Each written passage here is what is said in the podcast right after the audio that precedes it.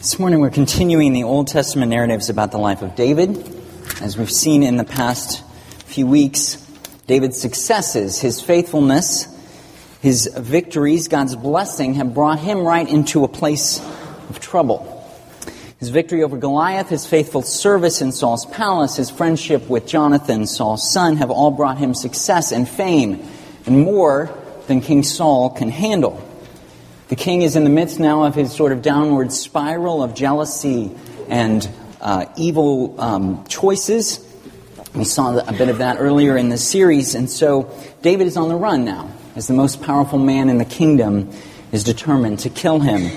Multiple chapters in 1 Samuel tell the story of David's journeys on the run from Saul. David eventually takes the throne at about the age of 30 after the death of Saul and his sons. So this period of David's life may be as long as 10 years, uh, depending on how old he was after killing Goliath, which we don't re- really know, and how long he served in Saul's palace before Saul began to become more and more jealous and then he had to flee. This is intense period of time for David, wandering, near misses, small skirmishes, major battles, victories and retreats. It's a whole you know, section of 1 Samuel that we uh, will be moving um, through somewhat quickly. And, and multiple chapters narrate these years. And we have additional information about David's life during this time collected in a number of Psalms. You know probably that about half of the Psalms that we have in our Bibles are attributed to David directly. And a number of these have specific headings that describe the historical setting of the psalm. And interestingly, of those Psalms of David that have that historical setting information, many of them happen during this time of David's life, during this time before he becomes the king on the throne in Jerusalem. So this morning we're going to look both at the, a bit of the historical narration in 1 Samuel, and then we'll look at a psalm that's connected to this time in the life of David. We'll begin in, in 1 Samuel 21. This is near the beginning of David's journeys. It's on page 207 if you're using one of the blue Pew Bibles. We'll start in verse uh, 10. That day, David fled from Saul and went to Achish, king of Gath. But the servants of Achish said to him, Isn't this David, the king of their land? Isn't he the one they sing about in their dances? Saul has slain his thousands, and David his tens of thousands. David took these words to heart and was very much afraid of Achish, king of Gath, so he pretended to be insane in their presence. And while he was in their hands, he acted like a madman, making marks on the doors of the gate and letting saliva run down his beard. Achish said to his servants, Look at the man. He's insane. Why bring him to me? Am I so short of madmen that you have to bring this fellow here to carry on like this in front of me? Must this man come into my house? So David left Gath and escaped to the cave of Adullam. When his brothers and his father's household heard about it, they went down to see him there. And all those who were in distress, or in debt, or discontented gathered around him. And he became their leader. About 400 men were with him. Please pray with me. Father, we're thankful for your word, and we pray that you would uh, give us ears to hear it this morning.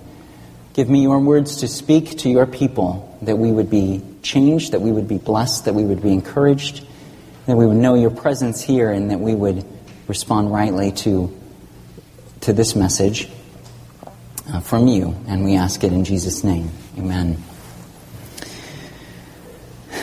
What do you fear? What makes you feel anxious and afraid? What pushes those buttons for you? And why do you think that you fear certain things or events? Are there deeper connections among those things that you fear? Is there a common thread of things that you're afraid of? Often our fears are not just related to external circumstances, but to even our, theolo- our theology that's connected to these kinds of circumstances, right? I mean, if my children walk away with the Lord, what does that mean about God's promises? Or if I fear a plane crash or abandonment or failure or cancer or whatever it is, how does that affect my faith? Does it strengthen my faith? Does it weaken my faith? We don't believe the prosperity gospel, right? That things always go well for uh, in life for God's people as measured by success and money. We see from Scripture that suffering is a part of the Christian life in a fallen world, and there are specific ways in which Christians are on a path of suffering, in ways that uh, those around us maybe are not. But we also see God's promises, right, to be good to us, to work for us in all things. So, what do you fear? And more importantly, even this morning, how do you deal with what you fear? How do you deal with your fears? Our passage this morning shows us, shows David's fears and some of the words in, that he responds to those fears with in the psalm. We'll see something, I think, this morning about how to react to the fears that we face and how God has provided for us even in that. As we begin in our text, we find David on the run, of course. He initially fled to Nob, which is very close to Ramah, which is Samuel's hometown where he'd been hiding. He and his men got some provisions from the priests at Nob, Uh, which later turns out to be a very bad thing for those priests. Then David then fled west toward the Mediterranean Sea and the land of the Philistines, ending up before Achish, the king of Gath. I read that portion for us. Verse 10 That day David fled from Saul and went to Achish, king of Gath. But the servants of Achish said to him, Isn't this David, the king of their land? Isn't he the one that they sing about in their dances? Saul has slain his thousands, and David his tens of thousands. David took these words to heart and was very much afraid of Achish, king of Gath Of course, you remember who the famous resident of the city of Gath was? Anyone? Goliath. Even though this is a few years later, David ends up in the hometown of the former Philistine hero. And that brings up a lot of questions for us, doesn't it? Why would he go that direction instead of another? I mean, why would he go to Gath, Goliath's hometown? Did he think that maybe if he said that he was Saul's enemy, that they would that he would be received warmly? Perhaps. Maybe he didn't think they knew who he was. It's a mystery to us a bit why David would go straight to the Philistines to get away from Saul. Thinking perhaps that they wouldn't remember him, but of course the servants of Achish remember David well. And they even remember the words to the song that was sung about David in praise of David in Israel after he defeated their hero. Isn't this interesting? In an ironic twist, right? The song in praise of David almost becomes his undoing. They remember, oh, you know this guy. This is the guy who killed Goliath. This is the guy that they sing about that's killed tens of thousands of our people. David's fear of Saul led him to an even scarier place facing the prospect of years in Philistine custody, of course, or even worse. So there's this interesting story here where David pretends to be insane in the presence of the king and acts like a madman, making marks on the doors of the gate, letting saliva run down his beard. I mean, you can't make this stuff up, right? This is, this is great. Um, Achish said to his servants, and this, the response of Achish is also, it's just classic, right? Look at this man. He's insane. Why bring him to me? Am I short, am I so short of madmen in my kingdom that you need to bring me another one? Uh, you know, so, so David escapes through his insanity defense. Achish seems fooled. David is sent on his way, travels back towards the east a bit to the borderlands of Israel, and hides in the cave of Adullam. In response to this event, specifically narrated for us, we have two Psalms. Psalm 34 seems clearly to have been written in connection to this event, according to the introduction of it. And it also uh, seems like Psalm 34 was written after David escapes, clearly, because the message of the psalm is that he's been delivered, that he can, that he can praise the Lord, that he's escaped from this very difficult situation. We don't have time this morning, unfortunately, to look at Psalm 34. But the other psalm that's connected to this one is Psalm 56. I invite you to turn there with me. It's on page 407 if you're using a Pew Bible. I'll read that for us now. For the director of music, to the tune of A Dove on Distant Oaks, of David, a miktam, when the Philistines had seized him in Gath. Be merciful to me, O God, for men hotly pursue me. All day long they press their attack. My slanderers pursue me all day long. Many are attacking me in their pride. When I'm afraid, I will trust in you. In God, whose word I praise, in God I trust, I will not be afraid. What can mortal man do to me?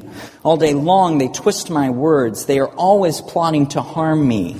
They conspire, they lurk, they watch my steps, eager to take my life. On no account let them escape. In your anger, O God, bring down the nations. Record my lament. List my tears on your scroll. Are they not in your record? Then my enemies will turn back when I call for help. By this I will know that God is for me. In God, whose word I praise, in the Lord, whose word I praise. In God I trust, I will not be afraid. What can man do to me? I am under vows to you, O God. I will present my thank offerings to you, for you have delivered me from death and my feet from stumbling, that I might walk before God in the light of life. Before we begin the psalm, I want to just say a couple things about uh, our approach to the psalms. We remember that psalms, of course, aren't written in a narrative style, they're written in a lyrical and poetic one. And Hebrew poetry uses some different conventions than our English poetry. The Psalms are really the songbook of God's Old Testament people. They were recorded and they were passed down for use in corporate worship. So David's poem, his song here, is a personal account that becomes part of the corporate worship of Israel. That is, the psalm is taking David's own personal experience, according to the heading of it, this experience in Gath, and making it a part of the corporate experience of all of God's people and their worship. And the power of the Psalms, I think, is a bit uniquely in Scripture, is this ability to relate life experience directly to worship. In a different way than the narratives of the Scripture, than the epistles, than the, than the uh, prophecies of Scripture, the Psalms as a whole, they capture the whole range of human spiritual and emotional life for use, thus, then, in corporate worship. I mention all of this because I think it's harder to preach the Psalms than it is to sing them. They're written to be sung. And so I, I hope that this goes well. I don't often preach in the Psalms. Uh, and here's an example of why. When I was, uh, before we moved here, I was teaching a few undergraduate theology and religion courses at a small college in our town that we lived in in Alabama. And one semester I had this group of mostly freshmen in the class. The class was right after lunch, something like about 90 minutes of Old Testament survey. So we're going through the Old Testament. And we came to this lecture that I had prepared on the Psalms, and so I was excited about sharing about the Psalms with this group. And so I'm talking on about Hebrew poetry and different types of parallelism.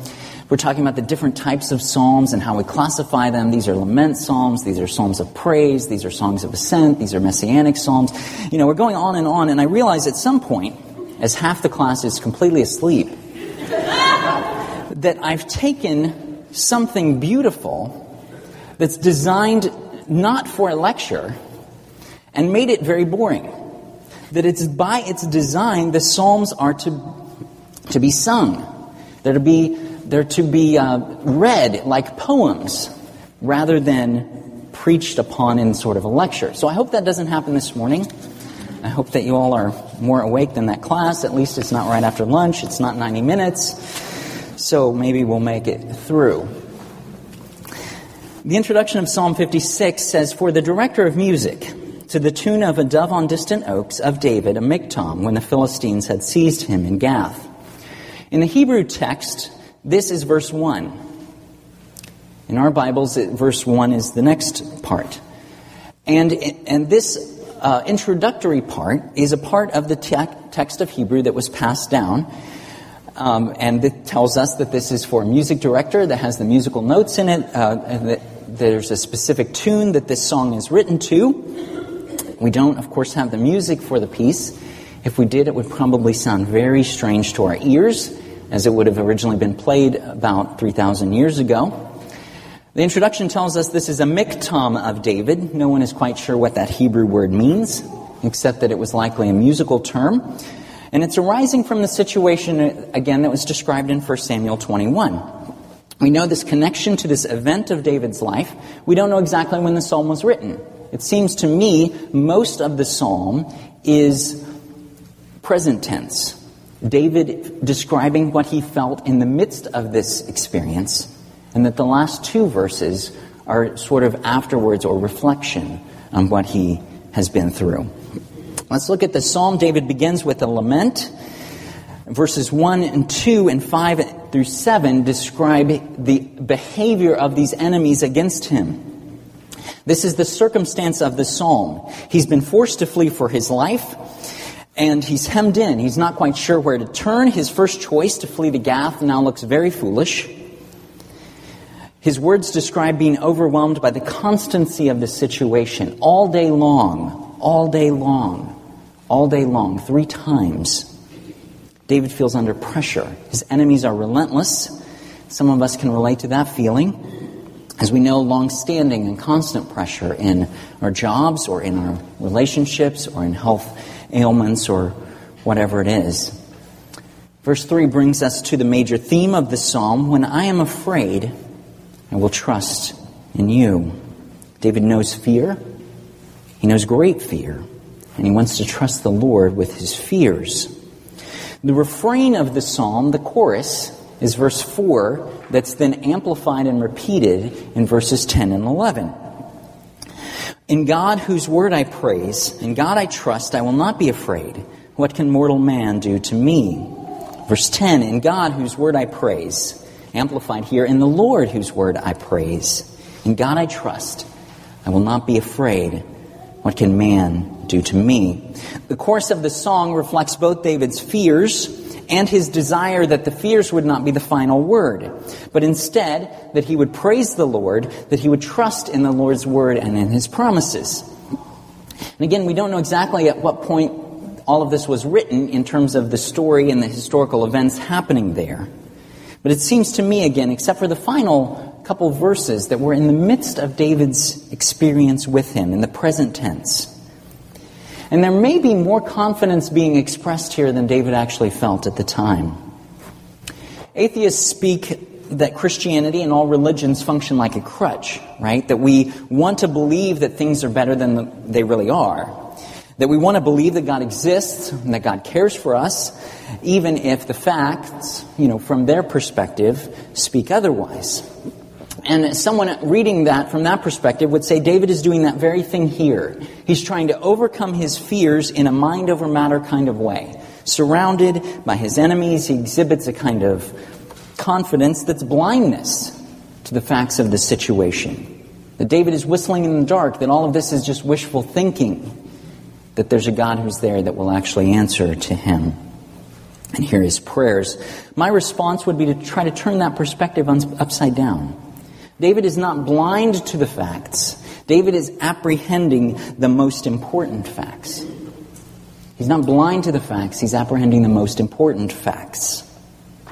If God is there, if the omnipotent, almighty God has made promises to him, promises about a kingdom, promises about a line and descendants, then that changes everything. Right? David's not blind to the facts. He's seeing the most important facts. God's word can be praised. God can be trusted. God can overcome his fears even in dire circumstances. If God wills it so, men are powerless against David. What can man do to me if Almighty is with me? The Apostle Paul wrote the same truth with these words from Romans 8. If God is for us, who can be against us? The power of this psalm is that David is calling his will and his emotions to respond rightly to the truth. Because our emotions are tainted and broken by sin, we don't feel the truth. Even if we know the truth intellectually, even if we believe it in our hearts, we don't sometimes feel it. We can't always feel it, and we shouldn't trust our feelings over the facts. And yet, David is calling his feelings to respond to the truth. Part of our worship is asking God to help us feel the right things, to train us as a whole person, heart and soul, mind and strength, to respond to God's truth. And in this way, I think the Bible is profoundly realistic and practical. David can be honest and real about his fears while being honest and real about the power of God to be for him in all things, even if that promise is not fulfilled completely until the next life. Verse 8 shows us David's confidence that God sees and that God knows. David says, Record my lament, list my tears on your scroll. Are they not in your record? God knows our laments, He knows our tears, He knows our history intimately. It's an interesting picture here, right, of the permanence of that fact. A picture of God listing, recording, and keeping what's painful to us. And that sometimes is all the comfort that we experience in this life. When injustice seems to rule the day, David has confidence that God sees, that God knows. With the expectation then that's voiced in the next verse that God's knowing will lead to his acting on behalf of his servant.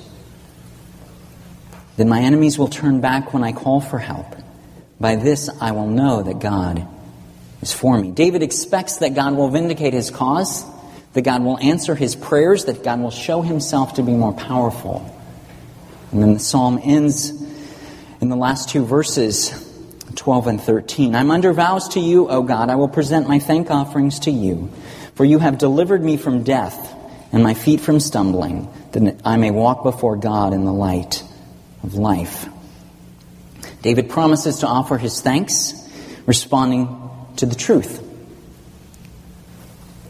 I think this is evidence of a life of thankfulness. Responding with thanks, promising to respond with thanks, maybe before God answers, maybe after God answers, maybe in both situations. The final verse, we see David's perspective that God's deliverance leads to a changed life. Redemption isn't just from taking us from something, from sin and judgment. Redemption is also a calling us to something to a life of walking before God, a life of walking in the light. As David says here, as John, uh, 1 John 1 7 reminds us, if we walk in the light as he is in the light, we have fellowship with one another, and the blood of Jesus, his son, purifies us from all sin. So, in this psalm, sort of in a summary, set da- during David's fearful capture in Gath, we see a realistic, honest lament David is overwhelmed by his enemies, but he seeks to take his fears to God and trust in God. He believes the deeper truth that God is to be praised, that God will keep his promises even when the circumstances seem bleak, even when he doesn't know how that will happen. He remembers that God sees intimately and personally knows his pain and his tears. And he concludes with thanksgiving and recognizes that healing and deliverance lead to a gospel changed life of walking in the light. I think all of this is helpful perspective as we think about our own fears and our own trials and our own struggles. This morning, I want us to go one step further in terms of the practical direction.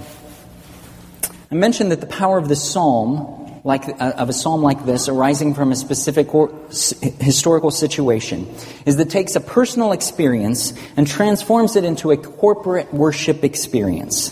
David's song becomes a theme for all of us who feel overwhelmed with fears.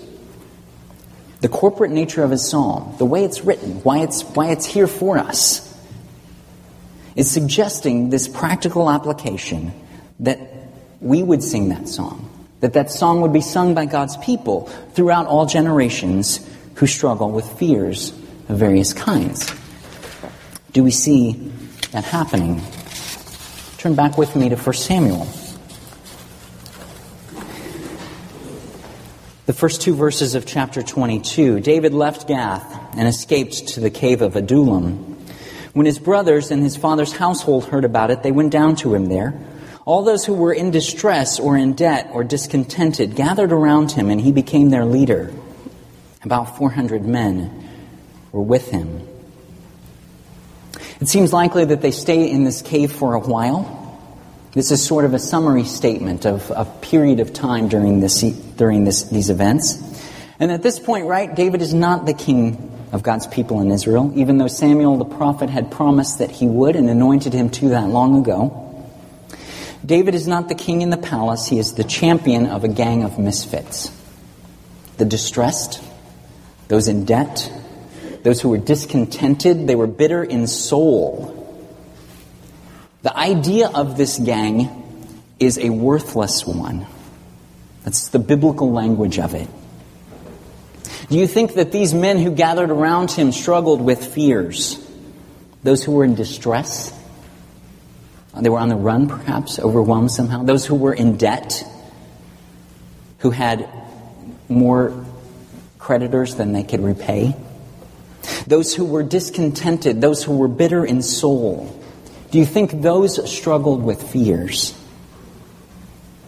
These were the men who were united with David, a worthless gang. But over time, some of these 400 will become some of David's mighty men. 1 Chronicles 11:15 tells us that 3 of the 30 of David's greatest warriors, his mighty men, came to him during this time. Were among the 400 who came while he was here at the cave. From among this rabble, greatness emerges. Brothers and sisters, this is a picture of the work of God in the life of a community. All that this band had at first in common was a leader, David, and a problem that, that was overwhelming to them. They were all broken people. But together that they, they found that they were united. That the gospel changes broken people who would be overcome by the fears and the challenges of this life. And they begin to change in the context of this community. I think this is a beautiful Old Testament picture of the New Testament church. It's a picture for us to see. Second, as Pastor Steve has been repeatedly pointing out, David's stories are not just for us to learn facts about David, as interesting as these stories are, but David is pointing us to Christ, great David's greater son, who leads a band of misfits, who end up doing amazing things through his strength. David knew fear, and thus he could lead fearful people. Jesus knows weakness because he became weak. So he can lead weak people in his strength, and he can make them much stronger than they ever would be. Right? Isn't this an amazing picture? Finally, I think we see something here about corporate worship. Did this random band of malcontents, did they sing David's song with him? Did they sing Psalm 56 together? Did they worship together? I don't, I don't specifically know. It seems very possible to me that David's songs became their songs, even before becoming the songs of the whole nation. Psalm 56 shows the power of corporate worship to unite God's people who struggle against our fears. What do we find together in dealing with our fears? In worship, we're called and united to trust in the Lord in the midst of our fears because we remember and we hear from one another that God can be trusted. In worship, we're declaring what's true to one another. And this is powerful. Some Sunday mornings you may come in and not feel like worshiping at all. You may feel too overwhelmed. You may feel like these words seem hollow to you like you can't connect with them, that you can't really sing, then don't sing and don't pretend, but listen. Listen to your brothers and sisters around you, calling on the Lord and saying what's true to one another. God has made promises to us. God is more powerful than our enemies. That's the power of corporate worship. Third, in worship, we find our eyes lifted again from ourselves to the Lord. We don't come to worship us, we come to worship Him. We don't leave our problems at the, at the door, but we do put them at His feet. And when we do that, we can see Him. And that's what David did, moved from the psalm, from his enemies to his God. Finally, in worship, we give thanks and we move out in service. We go forward to walk in the light as He is in the light. We find ourselves renewed to face the challenges that God has placed in our path, the fears that we feel, and the struggles that we feel. I think this is a beautiful picture, isn't it? An interesting one of David and this band of misfits. A picture of Jesus and his band of misfits.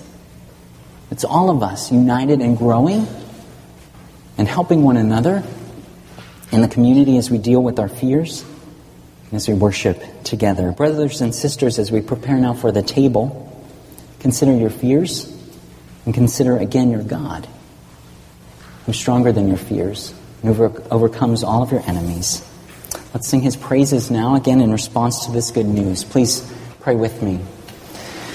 Father, we are thankful this morning for a wonderful message from you that you can be trusted, that you are more powerful than our enemies, that you have good for our people, that you are at work in our lives and in our community, in this community. We pray for that work as you, as you knit our hearts towards one another, as you knit our hearts to you. Help these words to be an encouragement to us this week. And we pray it in Jesus' name. Amen.